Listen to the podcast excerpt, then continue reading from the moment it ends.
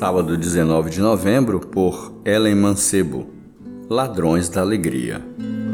Alegrem-se sempre no Senhor, novamente direi: alegrem-se. Filipenses 4, 4.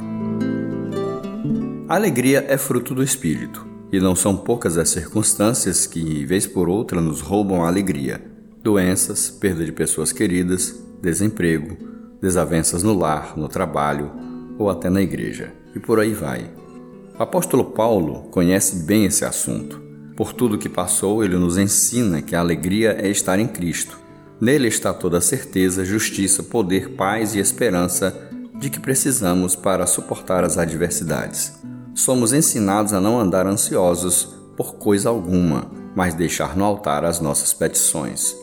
No episódio da tempestade em Marcos 4, Jesus repreendeu os discípulos por causa do desespero da tempestade que assolava o barco. Ele sabia que quando nossa alma sucumbe à ansiedade, a emoção fica mais agitada que o mar. Mas Jesus estava no barco e dormia. Marcos 4, 38. Sua paz não era abalada por nada. Essa paz está sobre nós, guardando os nossos corações e as nossas mentes. Ela é uma guardiã que nos protege contra os maus pensamentos e sentimentos, a fim de que a alegria do Senhor permaneça em nós.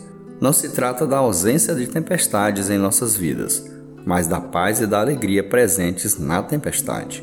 O fruto só desenvolve se for cultivado. Assim é a alegria.